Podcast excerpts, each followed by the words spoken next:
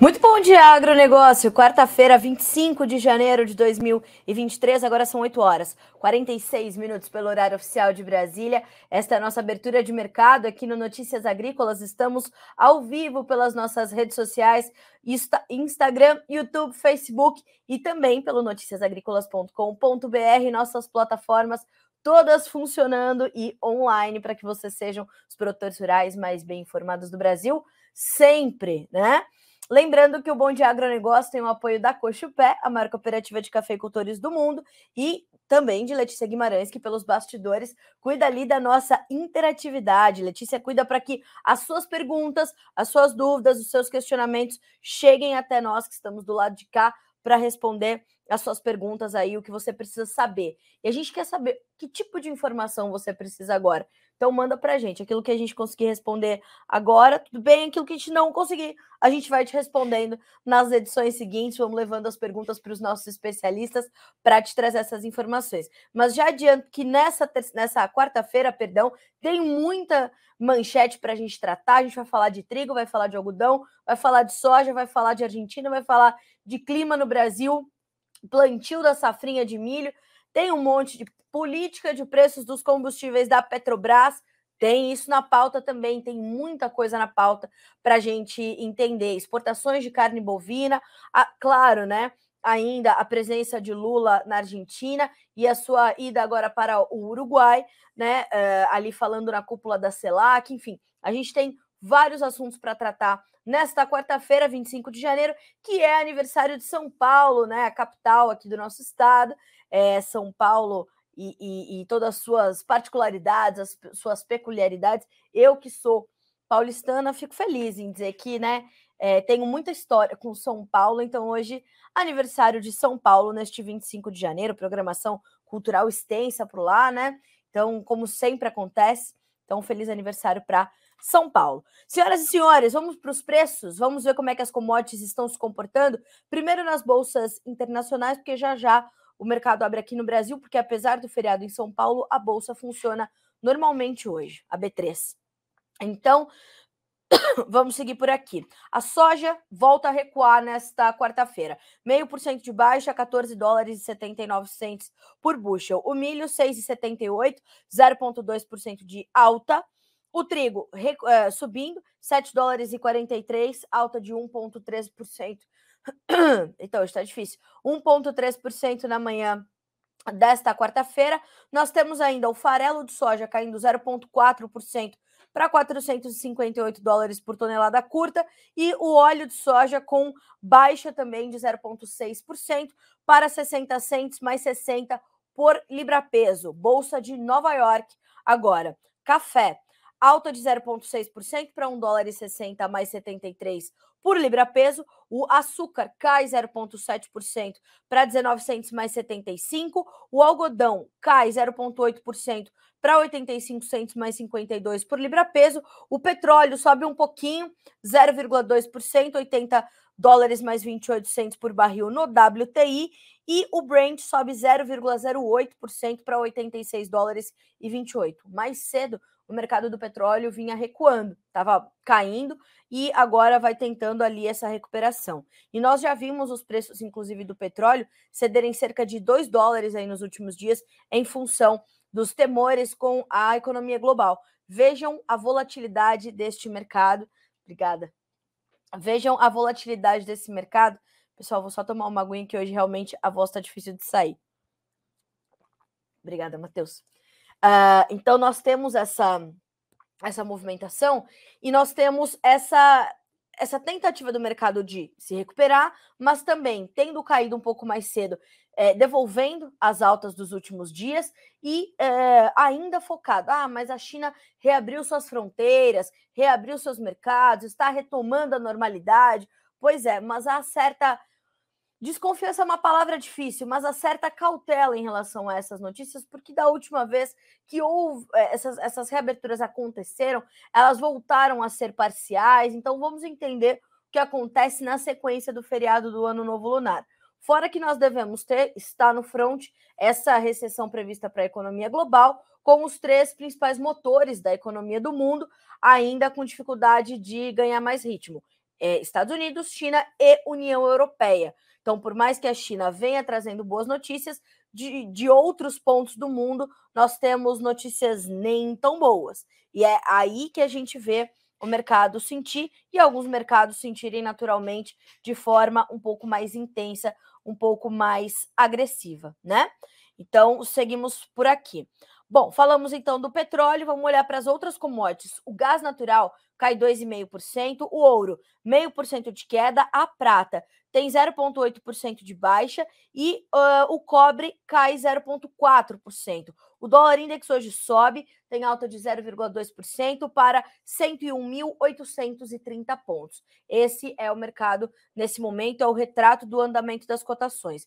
Índices acionários em campo misto, os americanos recuando, os europeus testando ali os dois lados da tabela. Hoje é um dia de um pouco mais de aversão ao risco. Vocês viram que a hora que eu trouxe ali o relato das commodities, há mais delas em campo é, negativo do que positivo. Então, hoje é um dia mais cauteloso ali, talvez, para os mercados, né? Olha só, para os mercados. Então, a gente vai olhar para tudo isso, tá bem? Bom, Lembrando, com o feriado do Ano Novo Lunar na China, a gente tem a bolsa de Dalian fechada, por isso não temos as referências do mercado futuro chinês já no seu fechamento, como sempre nós fazemos aqui com o levantamento da Agriinvest Commodities. Mas a gente vai seguir agora para as nossas manchetes desta quarta-feira. E vamos começar com o mercado da soja, que volta a recuar, pressionado pelas informações que chegam da oferta sul-americana. Isso mesmo, a América do Sul está pressionando o mercado da soja.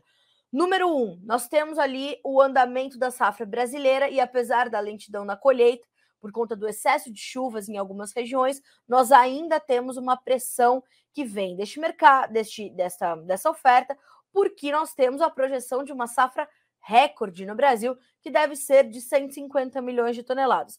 Pode vir um pouquinho menos do que isso, é fato. Os números da Conab, do USDA, deverão ser revisados para menos, segundo os especialistas. Ontem eu fiz uma live lá no, no Instagram, no arroba jornalista Carla Mendes. Aliás, se você não segue esse perfil ainda, siga, vou deixar para vocês aqui nos comentários.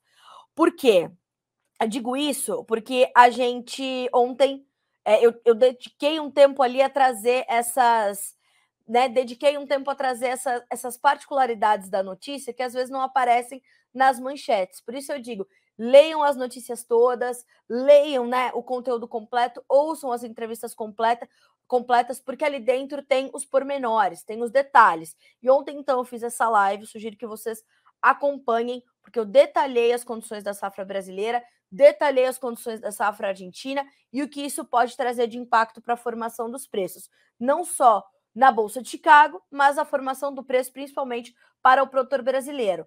Claro, volto a lembrá-los, não sou analista de mercado, mas converso com eles todos os dias, né? Então é uma compilação de informações que eu trouxe ali e que está já disponível para vocês lá no feed do Instagram, tá bem? Então vale a pena vocês conferirem essa, esse conteúdo. Ali eu pontuei justamente isso. Nós devemos ter uma safra recorde no Brasil, apesar das perdas, né? É, eu tenho sido muito questionado no Notícias Agrícolas, mas que números são esses? São as estimativas oficiais, senhoras e senhores. USDA, Conab, é, as consultorias privadas que são muito respeitadas também.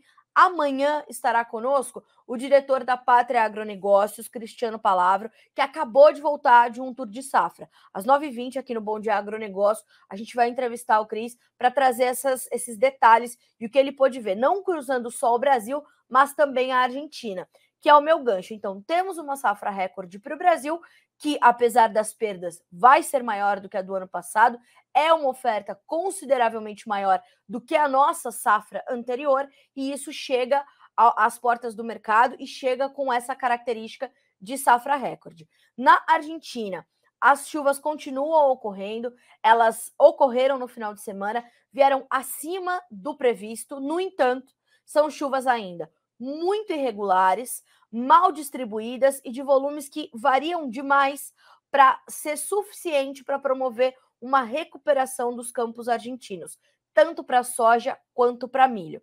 Mas então por que, que há essa pressão das chuvas? Porque, um, o mercado está sensível, já sabe que há uma quebra na Argentina e vai sentir essa, essa pressão, portanto. Então, essas chuvas chegam como uma novidade para o mercado, exercem essa pressão e trazem ao mercado o sentimento de que principalmente as lavouras cultivadas mais tarde na Argentina possam ter alguma recuperação. Isso não quer dizer que vai reverter a perda, não quer dizer que vai mudar o quadro e que a Argentina vai ter uma safra cheia. Isso só quer dizer que traz algum alívio à situação por lá. Ontem nós trouxemos uma, uma matéria bem completa sobre essa situação, sobre ali mapas importantes sobre as reservas hídricas do solo para soja plantada mais cedo, para soja plantada mais tarde. Há uma diferença visível, há uma diferença considerável, e isso é que traz essa sensibilidade maior do mercado a essas chuvas que chegam por lá. Então vale a pena também vocês conferirem essa esse conteúdo, tá bem completo. A gente foi buscar informações com especialistas argentinos, é, é, as instituições de classe, os, institu os institutos de meteorologia, para saber, até porque as chuvas por lá deverão continuar. Então a gente tem essa pressão também que se exerce sobre o mercado em Chicago diante disso. A gente precisa lembrar que os preços subiram bastante né, é, lá na, na bolsa na bolsa de Chicago, é, e agora ele tem esse espaço, portanto, para essa quase que para essa para essa correção, né? E isso vale é, é, para não só a soja em grão, mas também para farelo e óleo, que também caem nesta quarta-feira, diga-se de passagem. Então, Ontem, por exemplo, nós vimos o farelo subir mais de 1% no começo do dia, mas ir devolvendo as suas altas e fechar no vermelho. Então, a volatilidade continua, a sensibilidade do mercado, as informações de clima na Argentina também, e é a isso que nós estamos atentos, é isso que nós estamos acompanhando, né?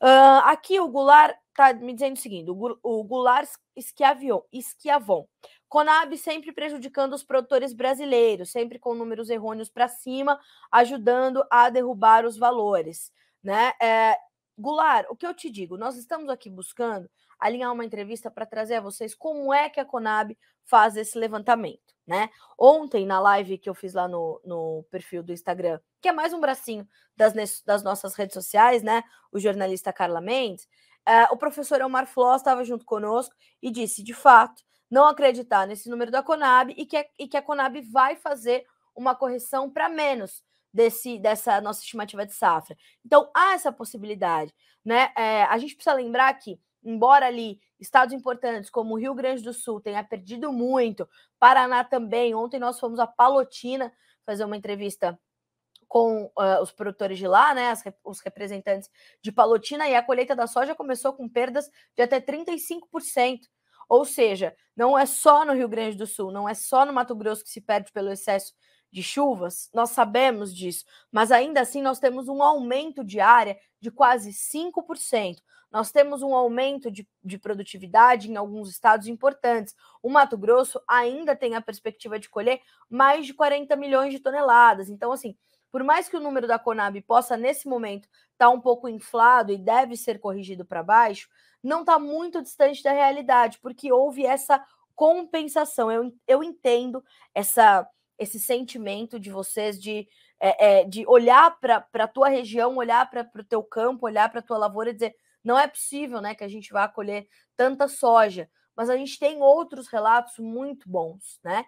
Então vamos entender e amanhã será muito relevante e importante termos a perspectiva de Cristiano Palavra depois deste tour de safra, tour da Pátria Agronegócios, que dados serão divididos conosco com exclusividade pela consultoria. Aí a gente vai entender da perspectiva do produtor, porque é isso o objetivo do tour de safra, é da perspectiva do produtor entender o tamanho da nossa colheita de soja 22, 23, mas que ela será maior do que a do ano passado, que teve uma quebra muito severa, isso será, né? É, isso é indiscutível, é uma safra maior do que a safra do ano passado. Então, todas essas informações continuam a pesar sobre o mercado da soja.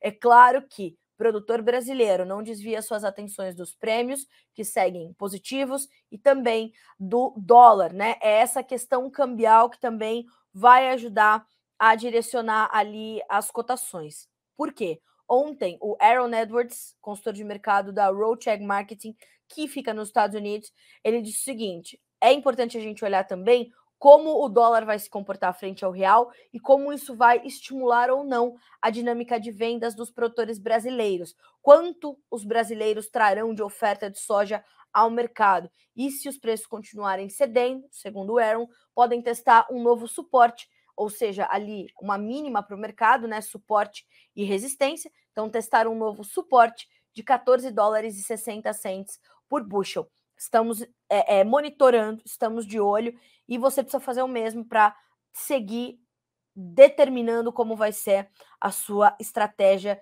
de vendas, tá certo? Obrigada pela, pelos comentários de vocês. Continuem mandando aqui as suas dúvidas, as suas perguntas. Essa é a nossa abertura de mercado pelas redes sociais e pelo noticiasagrícolas.com.br. E você é nosso convidado. Mande as suas perguntas, mande sua cidade, seu estado. Diga para nós como é que tá por aí os seus trabalhos de campo. Você está conseguindo colher? Tá difícil? Como é que tá essa situação, né? Então a gente está aqui trazendo essas essas manchetes para você começar bem o seu dia e tomar boas decisões. Bom, se a soja volta a cair hoje, milho e trigo sobem e sobem bem. Na verdade, subiam melhor há um pouco tempo atrás. A gente está falando do trigo liderando as altas hoje, com mais de 1,4% eh, de alta. Né? Uh, ontem completamos 11 meses de conflito entre guerra, de, entre, o conflito entre Rússia e Ucrânia. A guerra completa um ano, dia 24 de fevereiro. E o que a gente percebe? Que os preços do trigo voltam a subir depois de ontem terem testado as suas mínimas em cerca de 16 meses na Bolsa de Chicago. Março, 7 dólares e 43, maio, 7,50, julho, 7,52, setembro, 7 dólares e 59. Temos altas que variam de 7 a 9 pontos mais 25. No milho, nós temos altas neste momento bem mais tímidas, de meio a um ponto mais 75. Março, 6,78, maio, 6,77, julho, 6 dólares e 66, setembro, 6 dólares e 8. O que, que a gente tem agora para mercados de trigo e milho? Para o trigo, claro que as informações da guerra ainda estão sendo acompanhadas. Todavia, elas têm ali um espaço menor no radar dos mercados que já precificaram essa situação e os prêmios do risco da guerra foram retirados, tanto que a gente tem níveis de preços para o trigo pré-guerra, né? Uh, e essa alta de hoje é uma correção técnica, uma recuperação depois dessas mínimas que foram testadas aí nos últimos dias. Mais do que isso, quando a gente olha para a oferta, a gente sabe que a gente tem uma oferta robusta para sair da Rússia, uma oferta considerável para sair da Ucrânia. O corredor de exportação de grãos está permitindo isso, então o mercado ainda reserva algumas surpresas no internacional e isso é, é, deixa essa volatilidade ainda bastante presente nos preços, nas cotações. O mercado está acompanhando, está de olho e está tentando ali definir o seu caminho. Para o milho, a situação é um pouco mais mais diferente, talvez um pouco mais complexa para o milho em Chicago, porque embora ele encontre esse suporte no trigo, ele precisa olhar também para o programa de exportações norte-americano, que está bem mais lento do que em anos anteriores. A gente está com um volume de milho já comprometido pelos Estados Unidos, que é bem menor do que o registrado no mesmo período do ano passado. Há uma competitividade maior de outras origens, como o Brasil, como a própria Ucrânia, e isso faz com que os compradores né, pulverizem as suas vendas. Ontem, o uso do Departamento de Agricultura dos Estados Unidos até trouxe uma nova venda de milho, né, sendo registrada ali para destinos não revelados, né? Pode ser China, pode não ser, mas veio então essa venda para destinos não revelados e o mercado então tenta é, é buscar essa, essa força em outros fatores. Já já o mercado é, vai olhar também para a condição da safra norte-americana, o que vem, o que não vem, como é que vai ser a área e aí a gente pode ver o mercado tomar um pouco mais de ritmo ou né, ceder de forma um pouco mais intensa. Então vamos acompanhar, porque o mercado de milho também nos reserva algumas surpresas. Mas é um mercado que tem patamares importantes de preços. Ontem, o Goldman Sachs, que é um banco internacional importante, trouxe um relatório para as commodities, né? Uma, uma projeção para as commodities apontando para alta dessas commodities, né? Então, preços mais altos de soja, preços mais altos de milho, dada essa reabertura da China, a China retomando a sua normalidade, mas haverá os fundamentos do próprio milho, da própria soja, do próprio trigo, que vão ali confrontar com essas projeções do macro cenário, da macroeconomia, do futuro da economia global. Aí a gente vai observando todos todas essas costuras para o mercado e definindo os seus caminhos. Um outro mercado, vou pedir agora para o Matheus trocar nossa tela aqui de destaque, a gente vai falar agora sobre o algodão. É um outro mercado que está em alerta. Por quê? Né? O que isso quer dizer? Isso quer dizer que o consumo está diminuindo mais rápido do que a oferta. Nós devemos ter estoques maiores e isso continua pesando sobre os preços. Mais do que isso, a, a seta luminosa, né, indicando, gigantesca, indicando para a recessão da economia global, traz essa pressão maior também para o mercado do algodão. Isso acontece, é importante lembrar que é, a gente tem também é, uma, uma, uma condição do algodão sentir mais a pressão do que produtos alimentares, por exemplo, né? Então a gente sabe que é claro que a importância da commodity algodão, né, ela é determinante porque ela é matéria-prima para uma série de itens, né, de vestuário, a roupa de cama, mesa, banho, lençóis para hospitais. Inclusive na pandemia muito se falou sobre isso. Ah, uma demanda menor por roupa, sapato, isso e aquilo mas e lençóis para hospitais, para fazer as próprias máscaras para outros itens hospitalares? Então, o algodão ele tem uma, uma ramificação da sua cadeia de distribuição gigantesca. E as indústrias, os compradores, os demandadores de algodão estão bastante cautelosos. Estão bastante cautelosos, segundo a gente pôde apurar ontem com o head de algodão da Stonex, o Peri Passotti Pedro.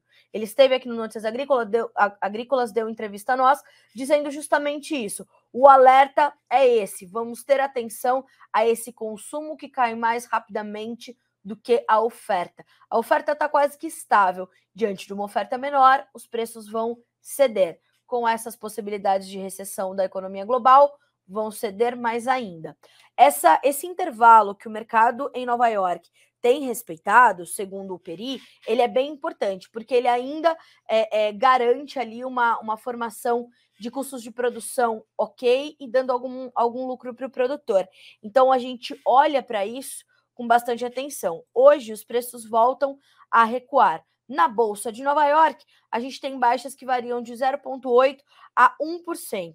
Então, março, 85, 85 cents mais 56 por libra peso. O maio, 86 cents mais 8. O julho, 86 cents mais 52. O dezembro, 84 cents mais 31 por libra peso. Esse é o que cai mais, o dezembro 23, com 1% de queda. Atenção, produtor brasileiro. O que, que é preciso? As vendas da safra 23 estão bem uh, lentas e elas precisam de um pouco mais de dinâmica estratégica, segundo o Peri. O que isso quer dizer? Proteção financeira, hedge, mercado de opções, é travar e proteger o seu preço. O mais adequado agora, fazer essa, essas estratégias, talvez no mercado de opções, seja uma boa alternativa para o cotonicultor brasileiro. O importante é não passar por este momento de alerta, porque é um momento de alerta para o mercado do algodão, desprotegido, né? É, é, então, descoberto. Então, é importante fazer. Busque um profissional de confiança para te ajudar a tomar essas decisões que são complexas. A cadeia da cotonicultura por si só já é uma cadeia mais sensível, mais custosa, mais complexa, mais particular, que precisa dessas estratégias mais detalhadas. Então, atenção ao mercado de algodão, que já vem impressionado, é, testando aí patamares próximos do seu, do seu ponto de equilíbrio, mas ainda fechando custos de produção. Isso é o mais importante para você ir lá e garantir a tua margem, garantir a tua renda. Vamos agora para nosso para a nossa próxima manchete, para o nosso próximo destaque, que é a questão do alerta da Embrapa Soja para a ocorrência do ácaro branco na sojicultura. Esta não é uma nova praga para a soja, para a cultura da soja, mas a novidade para essa safra 2022-23 é a maior incidência, em especial no norte do Paraná, e também as áreas mais extensas que essa praga vem é, alcançando né, nos seus ataques, e essas ocorrências mais frequentes. O clima da forma como está, favorece essa ocorrência uh, e as características do ataque do ácaro branco à soja. Deixa os brotos de soja com as folhas enrugadas, os pecíolos e as, as hastes retorcidos e com uma coloração diferente ou um castanho escuro ou quase que uma, um bronzeado, fica né, mais marronzinho. Essa, esses são sinais importantes, porque o ácaro branco vem registrando uma perda de produtividade considerável, é um ácaro muito menor do que os demais, ou seja, muitas vezes os pesquisadores, o seu engenheiro agrônomo não vai conseguir ali muito facilmente essa essa praga, às vezes tem que levar, né, pela característica da planta, vai ter que levar essa essa amostra para um laboratório para identificar. Então, o melhor é fazer a prevenção. Ontem, a Embrapa Soja trouxe a divulgação de um vídeo do pesquisador Samuel Roja, da Embrapa Soja para trazer essas, essas orientações para um identificação, para dois prevenção e trazendo este alerta. Então fica este alerta para você também. Maior incidência de ácaro branco na sojicultura, em especial norte do Paraná, na safra 2022-23. Esse vídeo da Embrapa Soja já está disponível para você aqui no Notícias Agrícolas. Bom, Falamos então deste desta atenção que temos que ter no nosso no nosso na nossa sujicultura, né? Ácaro branco. Agora a gente vai falar sobre a safrinha de milho no Paraná, né? O Paraná que é um dos principais é, cultivadores ali da segunda safra de milho do Brasil. E segundo as informações do DERAL, Departamento de Economia Rural do Estado do Paraná, 1% da área com cultivada, né, que deverá ser cultivada com milho safrinha, já foi semeada, segundo as informações que foram divulgadas pelo boletim semanal ontem, nesta terça-feira, 24 de janeiro, pelo DERAL. E nós temos, então, ainda a informação de 56% das lavouras em descanso vegetativo e 44% ainda em germinação. Isso é importante a gente pontuar, porque a gente tem 1% de área plantada com algum atraso em relação à safra anterior, por conta desse atraso também que se desenha para colheita no Paraná. Nós temos algumas áreas que sofrem com o excesso de chuvas, né, é, por lá também, assim como acontece em alguns outros estados, como Goiás, Mato Grosso, Mato Grosso do Sul, e para o Paraná não é diferente. Em alguns outros locais, perdas no Paraná também por conta da seca. Então, nós temos diversas condições ali para o estado paranaense, mas o plantio da safrinha de milho já começou, chega a 1%, e agora a gente vai aprofundando, monitorando e acompanhando a safra para ir te trazendo esses relatos aqui no Notícias Agrícolas, tá certo? A você que está mandando as suas perguntas, as suas dúvidas, as suas sugestões, já já a gente chega lá e eu vou respondendo a todos, tá bem? A gente vai pontuando aqui os nossos destaques para depois a gente chegar nas informações que vocês precisam saber.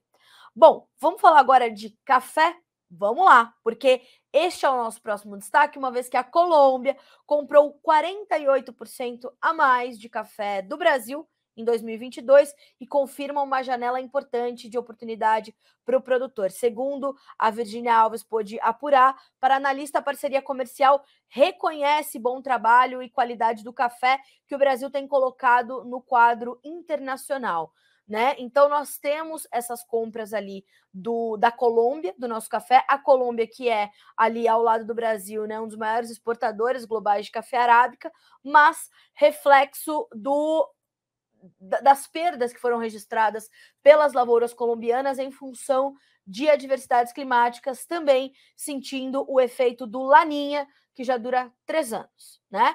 Então, nós temos essas lavouras danificadas por lá, e todas essas condições. Segundo dados do Secafé, o Conselho dos Exportadores de Café do Brasil, a Colômbia, que está entre os 10 principais importadores do produto brasileiro, ficou com 1 milhão 721 mil sacas de café, apare aparecendo na sexta posição.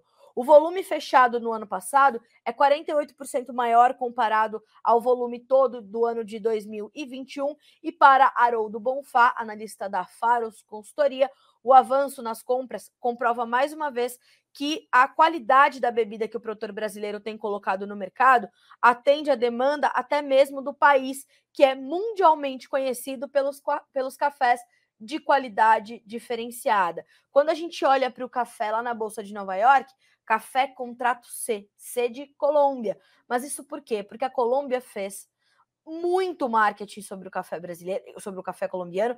Tem, claro, né, excelente qualidade, é é, é, reflexo de excelência na cafeicultura mundial, é muito conhecido. Uh, o, o marketing do café colombiano está nos mais diversos pontos do país, em todos os setores, em filmes de Hollywood e tudo mais. Então, há essa condição toda, mas a Colômbia sofreu com perdas por conta do clima e vem comprar nosso café aqui no Brasil também. E compra do Brasil, sabida a qualidade da bebida que o, que o produtor brasileiro entrega, que a cafeicultura brasileira entrega. Então, boas notícias para nós. Atenção para os cafeicultores colombianos, né? E tomara que de fato se recuperem é, e consigam ali retomar as suas safras, consigam retomar todo o seu potencial produtivo. Bom, na sequência do café, a gente vai falar agora sobre carne bovina. Sempre vocês me perguntam aqui sobre os preços do boi gordo e nós sabemos que há uma pressão considerável. O mercado está esperando novidades para trazer essa essa retomada dos preços da arroba, mas ainda há muita dificuldade para isso. Porque, de um lado, as nossas exportações, claro, desempenham bem e podem melhorar, principalmente pela retomada da China, mas o nosso consumo interno está um pouco contido está um pouco ainda reticente, porque a inflação corroeu muito o poder de compra do brasileiro e essa demanda interna um pouco mais contida ainda mantém certa pressão sobre as cotações da arroba. Quando a gente olha para isso, a gente precisa mais uma vez se é, é, referenciar nas exportações, porque nós temos projeções muito boas para 2023 para carne bovina brasileira, que inclusive podem crescer acima acima da média mundial. Tá? Segundo o USDA, o Departamento de Agricultura dos Estados Unidos, a indústria nacional de carne bovina pode comercializar no exterior 13,5% a mais do que o volume exportado em 2022. Então, essa perspectiva para 2023, que foi, no ano passado, de 2 milhões 345 mil toneladas. Para o uso das exportações globais como um todo, crescerão somente 0,5%. E as brasileiras 3,5%. Então veja a importância do Brasil no contexto global de carne bovina. Veja o teu trabalho chegando a tudo que é canto desse país, desse planeta. Então isso é muito importante. Segundo Cristiano Botelho, que é, é diretor executivo da Associação Brasileira de Inseminação Artificial, essa projeção mostra o potencial da carne brasileira em sua missão de alimentar o mundo. Mais do que isso, reflete o empenho dos nossos pecuaristas no investimento em tecnologias como a genética de qualidade, que possibilitam aumentar a produtividade e eficiência, segundo então o diretor da Asbia, fecha aspas. Temos essa condição e isso é muito importante da gente seguir pontuando, né? Crescimento das nossas exportações brasileiras de carne bovina, 13,5% estimado para 23 Exportações mundiais, globais, apenas meio por cento nas estimativas do USDA, o Departamento de Agricultura dos Estados Unidos, tá certo?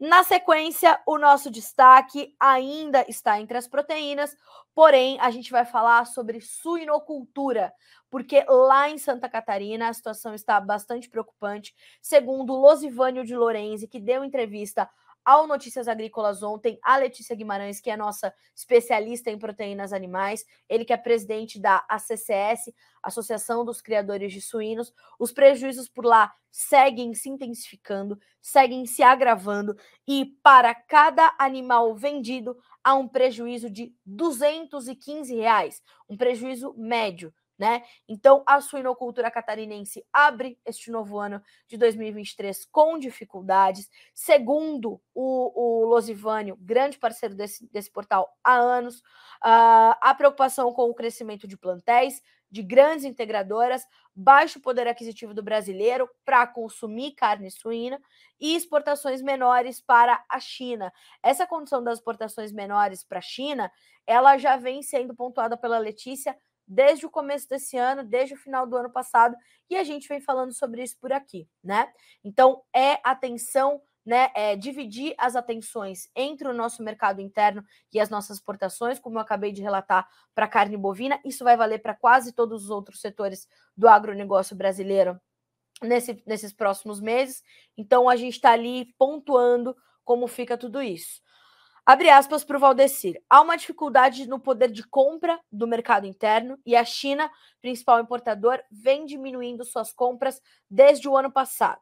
Soma-se a isso a preocupação com a queda do preço do suíno na China, que pode pressionar os valores pagos pela carne importada. Lembrem-se, o que acontece com a suinocultura chinesa impacta total e diretamente o complexo soja do Brasil e o complexo soja global.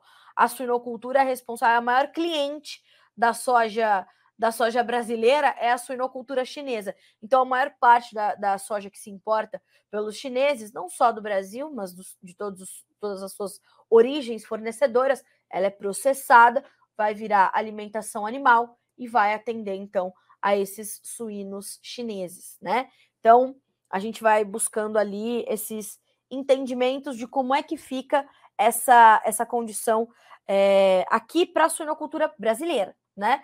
Então, preocupações ali no front, alerta laranja, né, para a suinocultura catarinense, que já marca 215 reais de prejuízo por animal vendido. Isso é muito sério, isso é muito grave.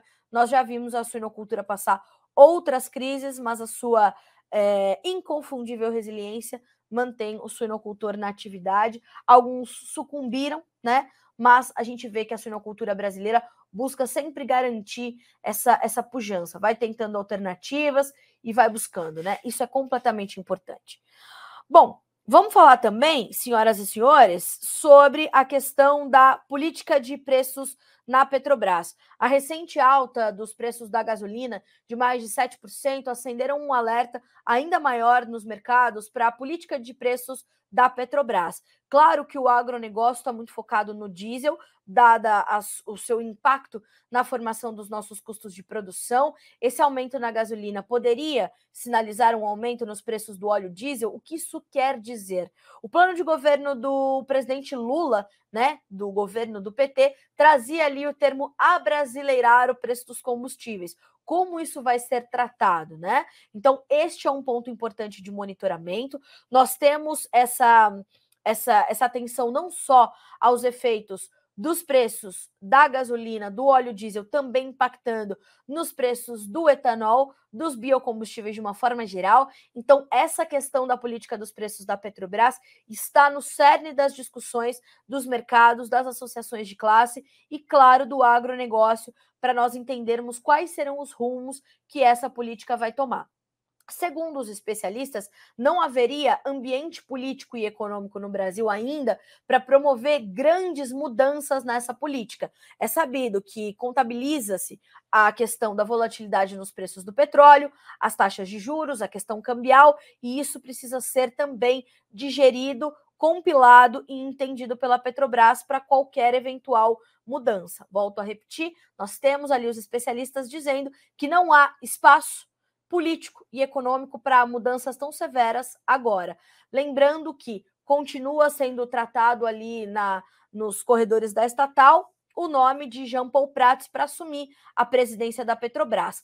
Caso isso aconteça, como virá essa política de preços? Sobre isso, a gente vai ter que ainda aguardar um pouco mais para entender principalmente como vem esse impacto para o nosso setor, como vem o impacto para o agronegócio que continua mirando as atenções ali nos preços do óleo diesel e do etanol. Lembrando, o que se mexe nos preços da gasolina impacta diretamente no etanol e na dinâmica e nas margens das indústrias processadoras de cana-de-açúcar para produzir etanol de cana. Não só isso, mas também para produzir etanol de milho. Os biocombustíveis vão sentir as mudanças inevitavelmente. Bom, uh, falamos fora, sim, perdão, fora os efeitos lá fora. A gente não pode esquecer que a Petrobras é uma estatal de economia mista. A gente tem acionistas estrangeiros da Petrobras que vão cobrar recursos, vão cobrar resultados, vão cobrar lucro, né? E isso também vai ser considerado ali na hora de definir as políticas de preços da Petrobras. Atenção total, qualquer nova informação a gente traz aqui no Notícias Agrícolas em primeira mão. Bom, uh, ontem o presidente Lula, Luiz Inácio Lula da Silva, e continua lá na Argentina, falou, né, fez o seu discurso na cúpula da CELAC, que é a Comunidade dos Estados Latino-Americanos e Caribenhos.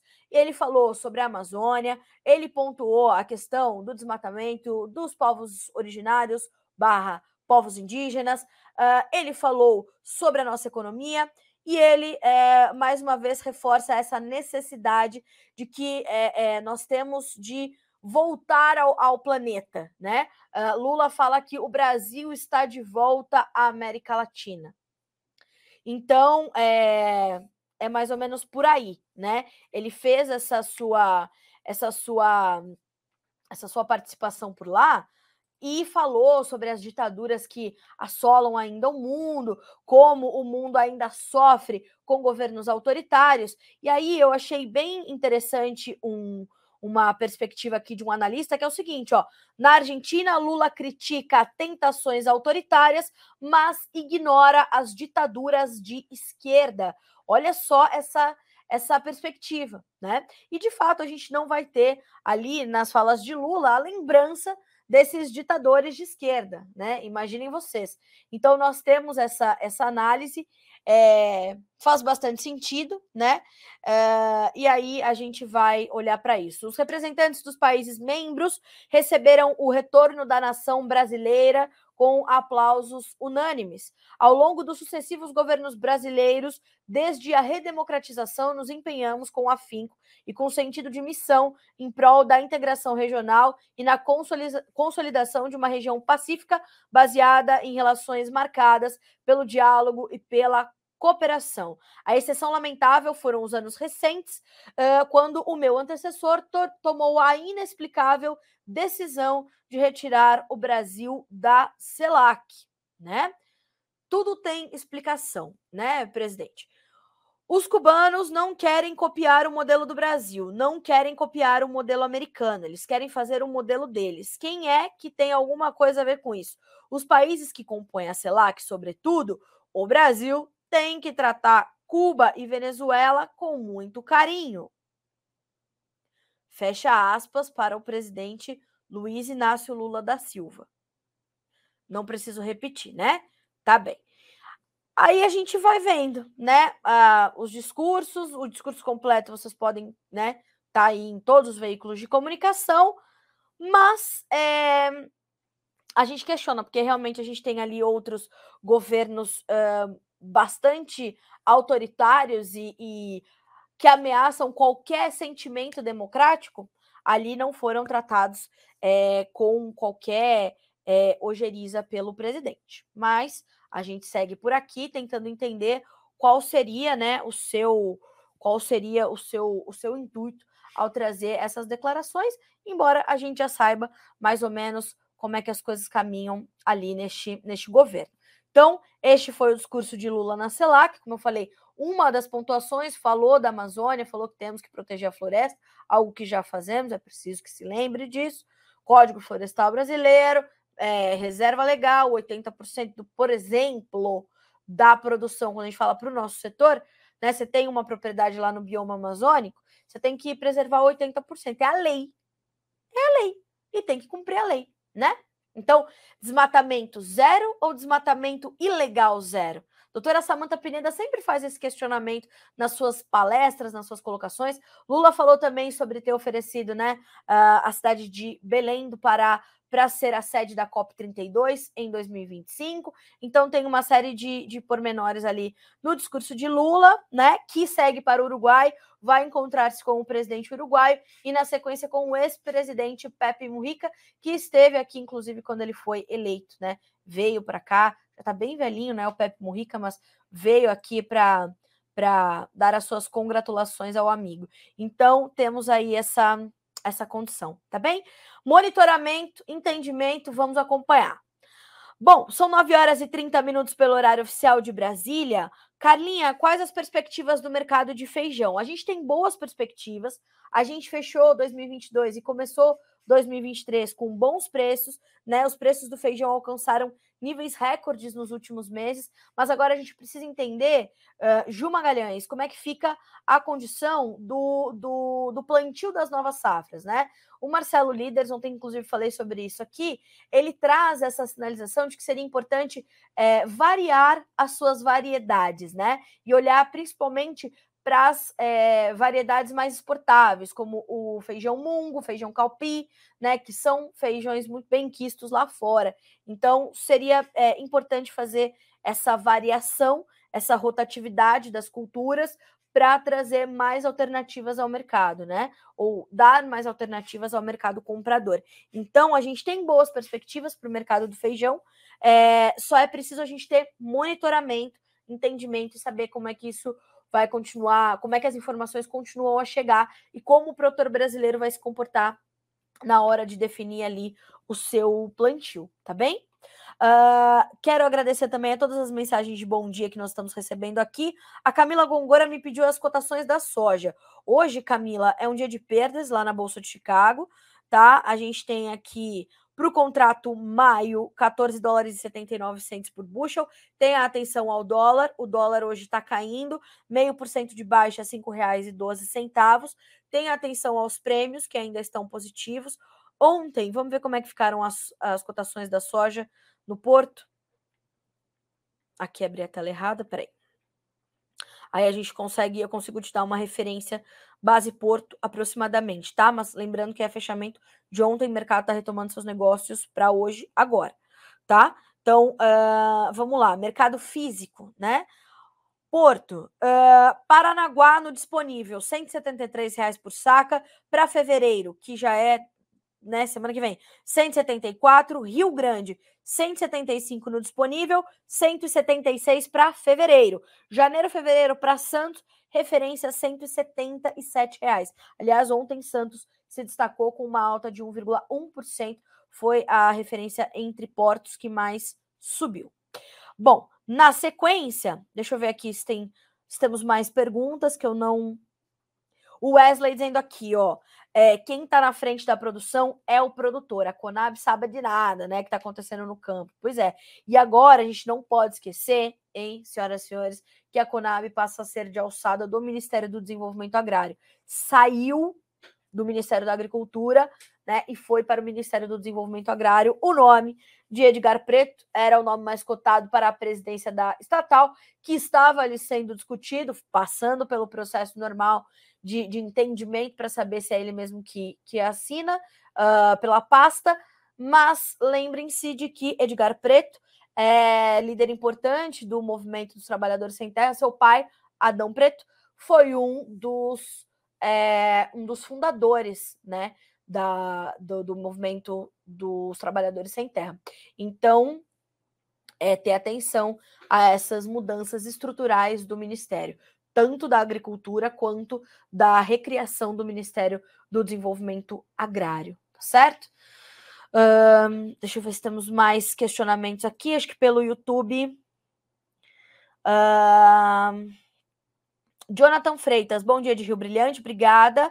Francisco Pinheiro, bom dia. Moro no interior de São Paulo, cidade de Oriente. Aqui, sol quente. Aqui em Valinhos, no interior de São Paulo, também, 25 graus agora. Uh, vamos lá. Aqui é Afonso. Afon aqui em Afonso Cláudio, Espírito Santo, chovendo fininho neste momento. A Josélia Pires Martins me dizendo aqui pelo YouTube. A Josélia nos mandando bom dia. Obrigada, Josélia. Para você também. Uh, o Lucas Paz, ele pontuou uma situação importante, eu imagino que sobre as questões ambientais. ambientais. Uh, tem que cumprir, mas ninguém fiscaliza. Pois é, esse é um problema e já era sabido. Eu fiz, inclusive, uma entrevista aqui com o ex-ministro do Meio Ambiente, Ricardo Salles, atual deputado federal, pelo estado de São Paulo, e ele falou justamente sobre isso. Vale a pena é, recuperar essa entrevista, viu, Lucas? É bem interessante o conteúdo, é bem é, esclarecedor, né, sobre o que precisa mudar. Então, a gente está de olho nisso, tá bom? Senhoras e senhores, 9 horas 35 minutos pelo horário oficial de Brasília. Eu agradeço pelas mensagens de bom dia, pelas perguntas, pelos questionamentos e principalmente pelo prestígio da audiência de vocês. Tá certo? Amanhã a gente volta a se encontrar aqui no nosso Bom Dia Agronegócio. Não se esqueçam com a entrevista de Cristiano Palavro, diretor da Pátria Agronegócios, pós Tour de Safra. Aí é que a gente vai saber o que, que o Cristiano viu em loco nos campos. Aí a gente consegue te trazer uma outra perspectiva, um outro retrato da safra 2022-23 de soja do Brasil. Combinado assim? Até amanhã, boa quarta-feira para você, bons negócios.